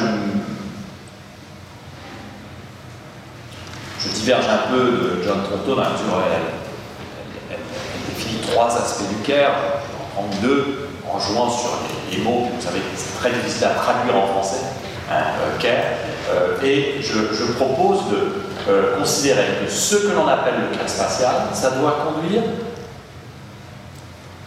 encore une fois, dans une perspective d'action collective. Hein. donc ce que je vous propose, c'est pas simplement d'y penser en bocal. Hein, c'est pas une pensée en chambre. Ces deux faces pourraient concevoir à deux modes d'action collective, s'appuyant sur la pensée. C'est mon côté un peu euh, boomer Hein, de, un peu lumière, vous voyez, euh, croire que l'action peut s'appuyer sur la pensée. J'en conviens, mais euh, j'assume. Donc, première chose, porter attention aux espaces Qu'est-ce que ça voudrait dire de porter attention aux espaces de cohabiter, aux espaces de Porter attention aux espaces de. Croyez-vous que si nous portions attention aux espaces de vie, nous aurions laissé brûler la forêt équatoriale? Croyez-vous que si nous portions attention aux espaces de vie, nous laisserions les déchets en plastique proliférer comme nous le faisons? Croyez-vous que si nous portions attention aux espaces de vie, nous aurions laissé se développer la pollution atmosphérique comme elle se développe dans toutes les Croyez-vous que si nous portions attention aux espaces de vie, nous aurions laissé courir euh, les problèmes d'approvisionnement en eau de qualité d'une grande partie de la population mondiale, qui fait que plus d'un milliard d'habitants sont par exemple sans toilette? Croyez-vous que je euh, n'aurais pas de quoi tenir jusqu'à ce soir minuit en exemple d'inattention aux espaces de vie, constitutif même de la mise en place de ce système communal urbanisé dont j'ai parlé tout à l'heure, qui montre à quel point nous avons été à l'opposé de cette attention collective à nos espaces, qui est un préalable à ce qui vient ensuite. Hein. On ne peut pas prendre soin si on ne porte pas attention. Donc porter attention aux espaces de vie, c'est absolument pas un mot d'ordre ni en comme souvent on essaye de euh, montrer le care. Hein. Je rappelle, les premières propositions de la proposition de Caire en France dans le monde politique avaient été accueillies avec l'idée, bon voilà, qu'est-ce que c'est que ce truc de fille, c'est pas intéressant, c'est mou, c'est pas ça les politiques sociales. C'est pas si loin que ça. Hein. Donc, non, non, porter attention, c'est la condition par laquelle on peut essayer de réparer nos habitats dégradés et nous-mêmes fragilisés encore plus que notre fragilité intrinsèque par les conditions dans lesquelles nous vivons. Vous savez, dans le cadre de l'Anthropocène, il y a un des sujets les plus dérangeants qui soient, c'est euh, l'approche de ce que mes collègues appellent aujourd'hui les écocides. Hein, c'est-à-dire la destruction volontaire des écosystèmes. Et on s'aperçoit que dès qu'un écosystème est détruit, en réalité, c'est notre capacité d'habiter qui est détruite. Quand vous voyez aujourd'hui une économie plantation, ou ses équivalents, la grande céréaliculture en Beauce, la grande plantation de palmiers à huile, la grande plantation de coton, la grande plantation de soja, quand vous voyez ces, paysages-là, la grande plantation forestière, les grands systèmes industriels de la sidérurgie, les grands systèmes industriels de la chimie, quand vous voyez ça, vous voyez bien qu'on est très loin de porter attention et vous mesurez à quel point nous sommes allés aux limites de la capacité tout simplement d'habitabilité. C'est-à-dire que nous avons nous-mêmes, par cette inattention, rendu inévitable la crise de l'habitabilité planétaire. Donc, euh, chers amis, portez attention, c'est peut-être le sujet le plus actuel, le plus important et le plus radical qui soit. Porter attention, ça veut dire en fait essayer de comprendre ce qu'il en est de nos relations entre humains et non humains spatialisées dans une même configuration d'habitat intègre. Dire comment s'établit l'économie relationnelle entre tous ceux qui composent un espace. Je ne sais pas si vous avez eu l'occasion de lire euh, ce très beau livre d'entretien entre Philippe Descola, anthropologue de France, et Pierre Charbonnier, philosophe, qui vient de publier un livre remarquable qui s'appelle Abondance et liberté, sur une histoire environnementale des théories économiques, mais ils ont fait un livre d'entretien, La composition des mondes, dans lequel Descola développe ce concept très intéressant que finalement nous composons nos mondes d'existence. Les activités euh, humaines sont ainsi faites qu'elles nous poussent à composer un monde d'expérience et d'existence en commun et à le composer avec l'ensemble de ce qui euh, fait commerce avec nous, humains et non humains. Humains vivants, humains non vivants. Hein, n'oublions pas les humains, les non humains, non vivants, humains vivants, humains. Je vais le refaire. Humains vivants et non humains vivants et non humains non vivants. Parce que nous composons aussi des mondes avec de l'inerte, avec des minéraux, avec du sable, avec du, du matériel non vivant. Et cette part du non vivant dans nos habitats, elle est très forte. Ça s'appelle l'architecture, par exemple. Ça s'appelle les dispositifs techniques. Donc on ne peut pas complètement mettre de côté, c'est d'ailleurs un, reproche que je fais à une partie de l'anthropologie et de la philosophie environnementale aujourd'hui, c'est de se focaliser excessivement sur les seules interactions entre les humains et les non-humains vivants. Mais il y a aussi tout le non-vivant qui rentre en relation avec nous et qui rentre dans cette composition. Cette composition, elle est éminemment historiquement variable. Quelle a été la manière du capitalisme triomphant, de ce système urbanisé dont nous parlons, dont nous parlons de composer ce monde? Cette manière, c'est la manière de l'extractivisme. C'est la manière qui consiste à considérer que tout doit être ressource extractible. Chaque élément du sol, chaque euh, gramme calories de vivant porté par un écosystème. Mais attendez, dans ce système extractiviste, nous-mêmes sommes des mines. Lorsque nous requêtons sur Google, comment on considère Google Comme une mine. Il vient puiser dans ce puits de mine insatiable qu'est l'individu, requêtant sur son moteur, il vient puiser quoi? De la donnée le système ne tient que parce que nous sommes des mines dans le cadre d'une logique extractiviste. Ah oui, quand on voit ça comme ça, ça, devient un petit peu plus embarrassant, parce que ça veut dire qu'effectivement, nous sommes dans un extractivisme généralisé où chaque opérateur tente de maximiser sa capacité d'extraction de ressources, de tout ce qui peut faire ressources. Ben, c'est peut-être euh, ce type de modalité relationnelle qu'il faudrait remettre à plat, non? Comment le faire? Sinon, en portant attention aux espaces de vie. Parce que ce que je vous propose ici, c'est de revenir à une capacité d'observation de ce qui se passe. Capacité presque diagnostique, voyez? D'aller observer ces interrelations et de identifier donc les fragilités écouménales euh, les plus euh, caractéristiques, parce que ce sont ces fragilités-là euh, qui vont nous permettre de savoir ce que nous pourrions conduire comme action collective. Deuxième principe, prendre soin des caractéristiques d'un habitat qui permettent l'unité et la résilience sans empêcher toute évolution. Et là, il faudrait réfléchir à tous les mots du prendre soin qui ne sont pas pour moi synonymes. Ça peut vouloir dire soigner, mais ce n'est pas simplement ça le prendre soin dans le cadre du spatial care.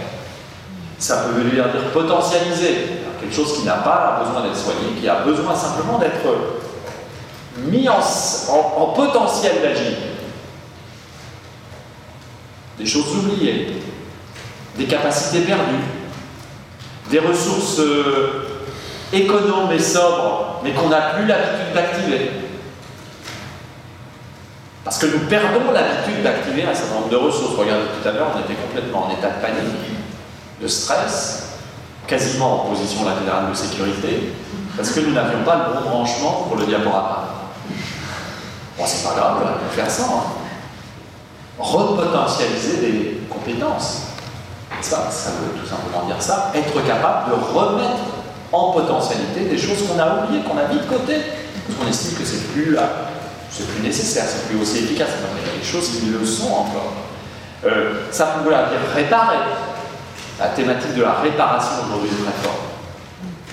C'est très intéressant cette idée de réparation. C'est pas tout à fait soigner, c'est autre chose. Ça peut vouloir dire recomposer. Parfois, ça peut vouloir dire de rien faire. Euh, je, je suis un farouche, farouche partisan du ne rien faire dans la ville et en particulier en matière d'aménagement des espaces habités. Je me bats à Lyon et ailleurs, à Paris, quand on me le demande, pour dire aux grands élus, bon bah surtout ne faites rien. N'aménagez pas trop. Les berges de fleuve, laissez-les tranquilles. Les espaces publics, n'y touchez pas. Laissez les espaces de respiration, et l'espace de rien. Le design, parfois, c'est ne rien faire. C'est pas plus simple, c'est même le plus compliqué aujourd'hui à réaliser que d'être parfait dans son action de ne rien faire. Et d'en donner une explication et un sens. On voyait porter attention, prendre soin.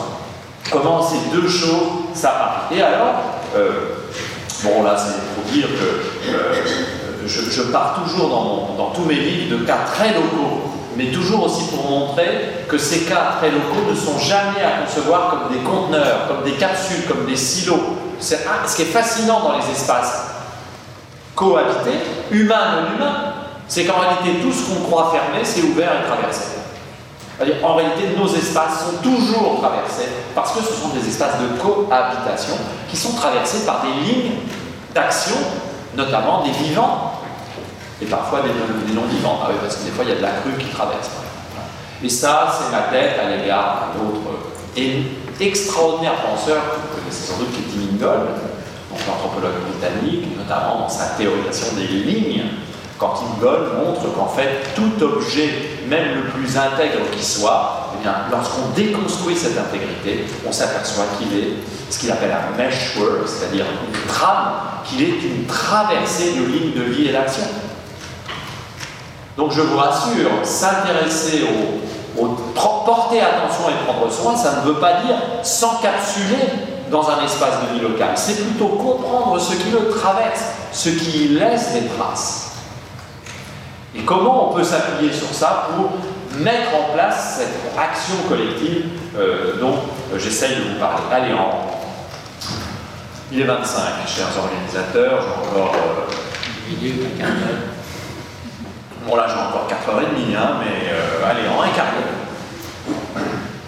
Comment aller un peu plus loin pour essayer de réfléchir à l'institution possible de ce que j'appelle une écologie politique de l'attention, l'écologie au sens euh, strict du mot écologie. Alors je préférerais jouer sur les mots, mais là on dit un jour que j'abusais. J'adore les néologismes. J'adore fabriquer des mots qui n'existent pas, et moins ils sont compréhensibles, plus je suis content. Donc euh, euh, j'avais proposé écouménologie. Je trouvais ça très chic, mais on m'a dit que là vraiment c'était pas possible. Donc je garde écologie un peu dans la même idée, une écologie au sens d'une capacité à comprendre les liens à l'intérieur d'un égoumène, les relationnalités égoumène, les relationnalités qui résultent de cette composition dont on parle. C'est intéressant à la notion de composition, je ne l'ai pas dit tout à l'heure euh, assez euh, précisément, mais si l'on considère que nos espaces de vie cohabités sont des compositions, ben, ça veut dire qu'on peut décomposer et recomposer. C'est-à-dire que rien n'est écrit pour la suite. Peut-être que le porter attention, c'est une manière aussi de déconstruire un certain nombre de certitudes. Vous voyez, porter attention, c'est peut-être une manière de sortir de cette idée imposée par Margaret Thatcher, Ronald Reagan et un certain nombre, There is no alternative. mesdames, messieurs, il y a des alternatives. Beaucoup, et pas une seule. Nous ne sommes pas devant une alternative, un choix ou un autre. Nous sommes devant une pluralité possible de recomposition des mondes d'existence communs. C'est ça qui est tout à fait euh, énergisant dans la situation un peu problématique et un peu désespérante actuelle. C'est qu'en réalité, on peut raconter beaucoup d'histoires différentes. Et que sans doute d'ailleurs un des enjeux de la future cohabitation euh, qu'il faudrait pouvoir installer, c'est de permettre qu'enfin il y ait une pluralité d'histoires qui se racontent au même moment, voire au même endroit. J'avais écrit un texte il y a quelques mois pour euh, euh, défendre le principe de non-évacuation de la ZAD de Notre-Dame-des-Landes. En écrivant dans une revue qui s'appelle AOC, euh, analyse d'opinion critique, en ligne, dans toutes les bonnes, une donc en ligne, que je ne partirai sans doute pas en vacances avec les zadistes, heureusement pour eux, mais que je souhaitais qu'on voit reconnaître la légitimité du mode d'expérience et du mode de cohabitation que les arts proposent. Que je ne comprenais pas pourquoi on ne pouvait pas souffrir ça. Après tout, ça pourrait être considéré tout simplement comme une autre manière de raconter une histoire de cohabitation. Une autre manière de designer notre espace de vie en commun. On n'oblige personne à adhérer, mais on pourra observer. Et en faire usage pour ensuite réfléchir à autre chose. Donc comment instituer cette écologie politique de l'attention écuménale fondée sur quelques principes?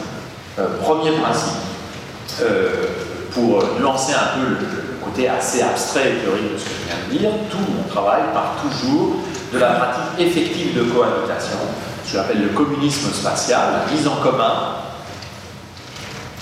par la pratique spatiale. nous sommes tous communistes.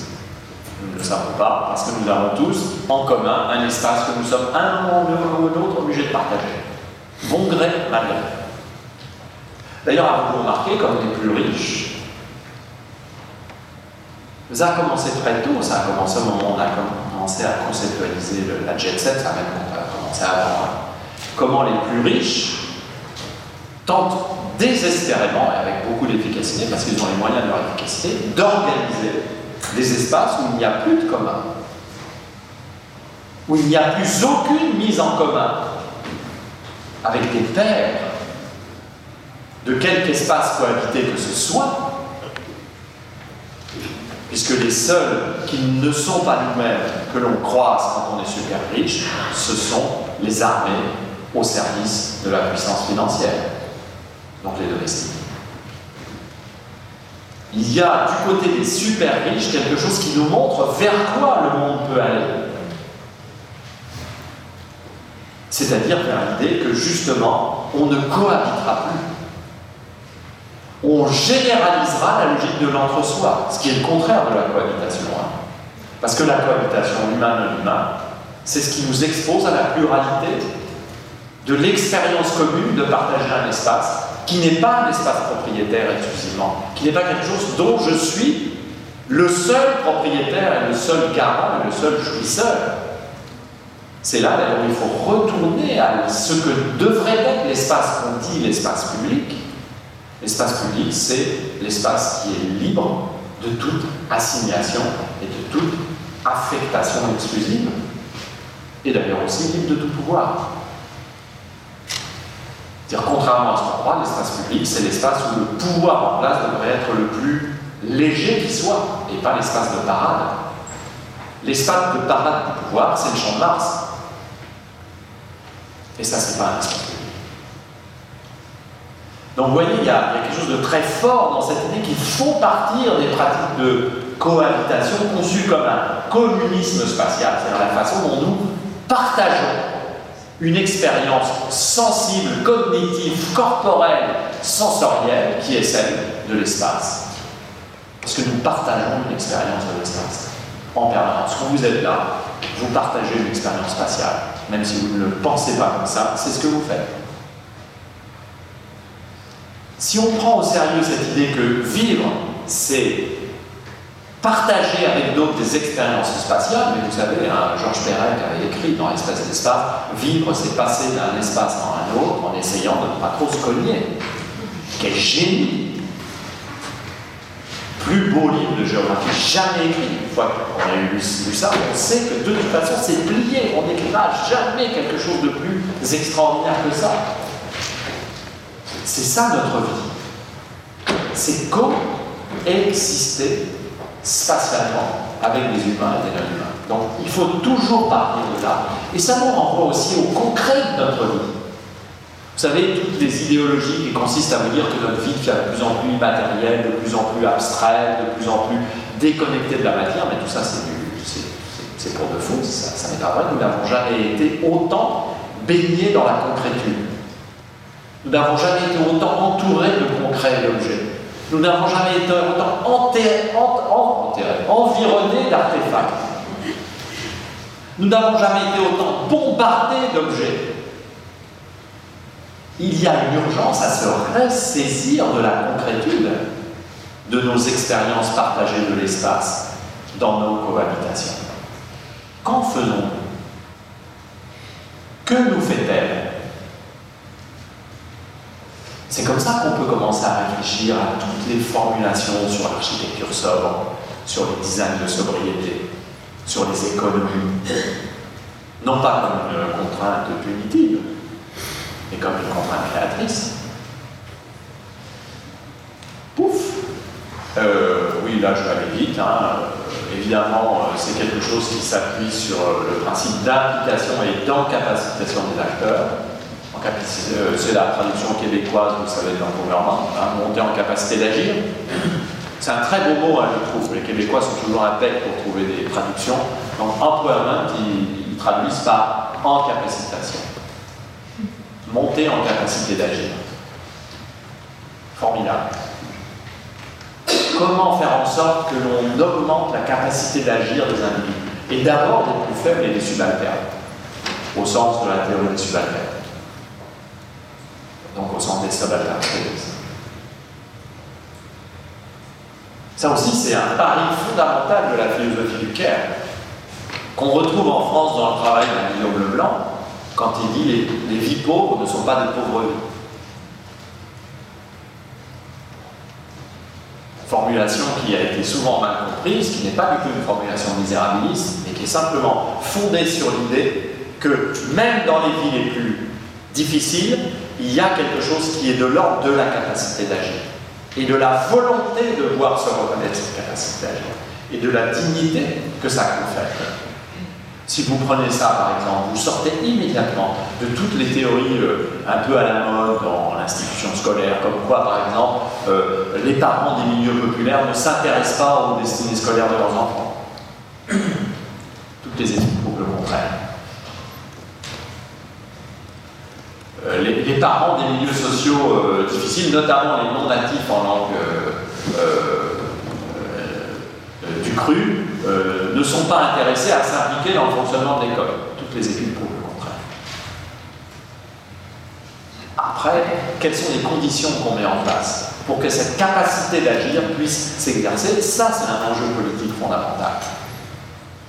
Donc cette question de l'implication et de l'encapacitation, vous, comprenez bien qu'elle est fondamentale, et comme je l'écris, là, vous avez le temps de lire, euh, évidemment, elle est radicale et subversive, parce que dès que vous entrez par ce petit bout-là, dès que vous tirez ce bout-là, boum, vous faites, vous amenez tout avec vous, parce qu'évidemment, immédiatement se pose quelque chose comme question énorme, c'est la question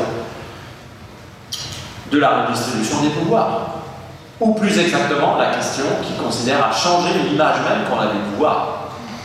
Ce que Foucault proposait déjà, hein, quand Foucault avait une approche non substantielle mais relationnelle du pouvoir, quand il disait finalement le pouvoir c'est une relation. Il fallait le voir aussi comme quelque chose qui disait que toute entité, tout individu pouvait être dans une relation de pouvoir, et si on encapacite la personne, ça veut dire qu'elle va pouvoir développer sa capacité d'agir.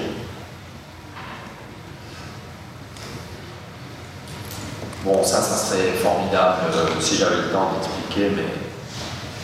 évidemment, les théories du Caire, ce qu'elles ont d'extraordinaire, c'est qu'elles nous permettent, contrairement à ce que beaucoup de gens disent, non pas de réfléchir sur la dépendance des faits, mais sur l'interdépendance de tous, de tous les composants d'un système, de tous les composants d'un habitat.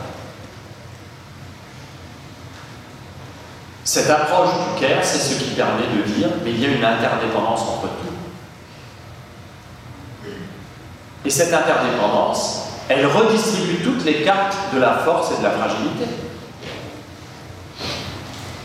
Elle replace, là où il y avait apparemment des impossibilités, elle replace des possibles. Je vais vous donner un exemple très frappant dans le monde de l'Anthropocène aujourd'hui, très frappant dans son potentiel. Je ne dirais pas que c'est dans son potentiel. Avez-vous constaté à quel point, dans toutes les problématiques de la lutte contre les effets du changement global, dans toutes les mobilisations actuelles pour accélérer les prises de décision des pouvoirs publics d'État en matière de politique de lutte contre ces effets du changement global, avez-vous constaté à quel point on voyait réapparaître euh, la parole et la pensée des peuples premiers, des peuples autochtones, des peuples indigènes. À quel point ces peuples qui ont été mis au marge, mis au banc des savoirs, de l'histoire, de l'action, redeviennent des références à tel point que toute une grande partie de l'anthropologie contemporaine s'appuie par exemple sur leur capacité à diagnostiquer les relations non humains non humains, à porter attention justement aux espaces de vie pour promouvoir quelque chose de différent. Il y a vraiment quelque chose de très troublant dans cette idée de l'interdépendance qui relance complètement la réflexion qu'on peut avoir sur qui peut agir, qui peut ne pas, qui doit ne pas, sur qui est en capacité d'intervenir et d'avoir des actions efficaces et qui n'est pas en capacité. Et puis surtout l'interdépendance, ça veut dire qu'on ne peut pas séparer, qu'on ne peut pas couper les liens. Ça veut dire aussi que ce qui arrive très loin de moi à quelqu'un de faible, en réalité, ça m'arrive aussi à moi, dans une certaine mesure. Ça me concerne. Dans un domaine euh, humain, quand j'arrive, Bolsonaro dit euh, ce qui se passe en Amazonie, ça regarde les Brésiliens. Ben non, ça regarde tout le monde.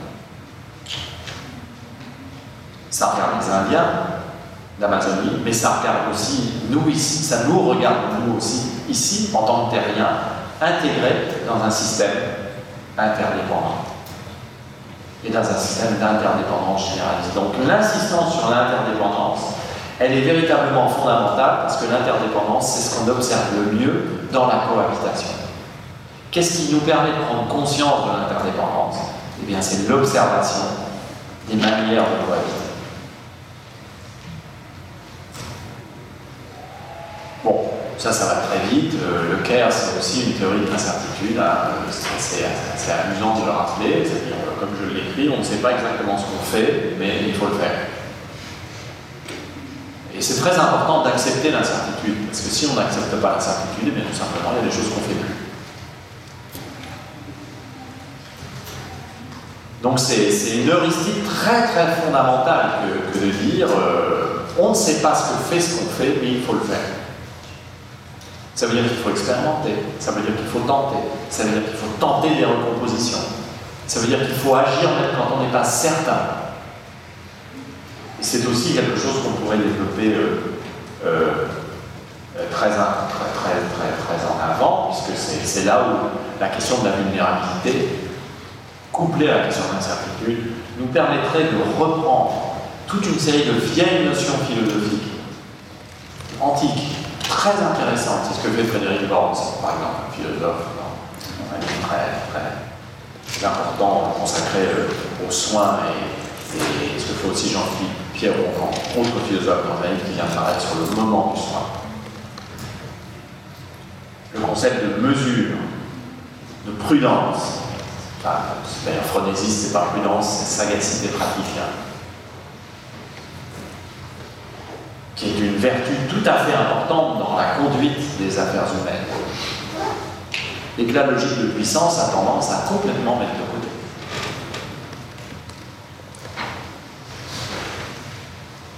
Avant-dernier point. Si l'on observe bien les espaces de vie, comme je le propose, on va très rapidement tomber sur ce que j'appelle les dilemmes spatiaux et œcuméniques. De véritables dilemmes, oui. Que faut-il faire? Comment réorienter la cohabitation? Comment conduire nos affaires de manière à ce que cette cohabitation soit éthiquement fondée, socialement juste, environnementalement soutenable? Parce que c'est ça les trois questions que nous aurons, démocratiquement viable. C'est ça les quatre questions que nous aurons à assurer. La question politique, la question environnementale, la question éthique et la question euh, sociale ne sont pas séparables. Donc nous allons en permanence être confronté à des dilemmes habitationnels, à des dilemmes écouménaux. J'ai parlé de Notre-Dame-des-Landes tout à l'heure. Voilà, c'était un dilemme. Faut-il ou non implanter un aéroport ici? Bon, vous me direz, euh, ça faisait très longtemps qu'on savait que la réponse était non. Hein. Justement parce qu'on n'a pas été capable de formaliser le dilemme. On l'a présenté sous l'angle classique de la logique du géopouvoir et de la puissance, il importe pour que Nantes soit une métropole qu'elle ait un aéroport international. On n'a absolument pas dilemnisé, si l'on peut dire, on n'a absolument pas problématisé dans le cadre d'une attention aux espaces de vie cette question de l'implantation. Toutes les questions que nous avons abordées aujourd'hui, nous, êtres humains sur la Terre, toutes les questions que nous avons abordées, nous pouvons les aborder sous l'angle de dilemmes écoménaux de dilemmes habitationnels, de dilemmes spatiaux. Absolument tout. Il n'y en a pas une qui fait exception à la règle. D'ailleurs, je vous euh, ferai remarquer que, pardonnez-moi cette obsession, j'adore le virus, euh, même la question de la réaction par rapport euh, au SARS-2 peut être posée en termes de dilemme spatial. Faut-il confiner ou pas? Faut-il confiner tout le monde, comme on le fait en Italie et en Chine, ou pas tout le monde, ou même presque personne, comme on le fait dans une bonne partie des cantons suisses? Dans une bonne partie des cantons suisses, on a fait complètement différemment. On a dit on ne va pas confiner, mais on va se préoccuper des personnes qu'on peut a priori considérer comme les plus exposées. Donc on va demander aux personnes de plus de 65 ans de ne pas circuler, ou de peu circuler, ou à certaines heures. Par exemple, de ne pas utiliser les transports en commun aux heures de pointe. C'est un dilemme de spatial. C'est un dilemme dans euh, la, mesure où ça nous pose des questions sur la façon dont on, on organise notre manière de cohabiter dans une période de crise. Euh, changer les mobilités euh, pour passer par des formes de mobilité moins carbonées, c'est immédiatement un dilemme spatial, parce que immédiatement, ça veut dire qu'il va falloir penser à la mobilité automobile. Alors là, je peux vous dire, c'est le dilemme le plus spatial qui soit et à toutes les échelles. Il n'y a qu'à ouvrir 5 minutes la télévision, vous savez, ce vieux machin là, appuie sur un bouton, il y a des images qui bougent, euh, pour s'apercevoir y a la publicité, la culture automobile contemporaine n'est pas morte. Hein. Donc, euh, c'est un dilemme spatial. Euh, comment faut-il faire évoluer nos régimes alimentaires de manière à ce que l'agriculture soit plus proche des nécessités environnementales et que peut-être aussi l'alimentation euh, permette de lutter contre, par exemple, l'épidémie d'obésité? C'est un dilemme spatial. Tout y passe, chers amis. En plus extrêmement, rien ne reste à l'écart. Donc je propose toujours de partir de ces dilemmes-là tout, le monde au travail de géographe, en fait, parle toujours d'une situation de, dilemme spatial, où l'espace de vie en commun fait problème, fait dilemme, et on peut essayer petit à petit de progresser vers sa résolution. Et euh, enfin, pour terminer, à partir de là, on peut envisager que euh, cette démarche euh, est un processus de construction de publics spatiaux, de publics territoriaux. J'aime pas trop le mot territoire, mais ce serait trop long à, expliquer, hein, donc, de public, d'un espace de vie consistant pour la constitution d'un public autour d'un dilemme communal, et d'apprentissage collectif d'un autre rapport des individus et des groupes aux espaces vie. Euh, là aussi, c'est euh, le sous-texte John Dewey, parce que Dewey pensait que l'action collective, c'était un processus d'éducation permanente, fondé sur la capacité du public de se mobiliser autour de problèmes et de faire enquête collective autour de ce problème.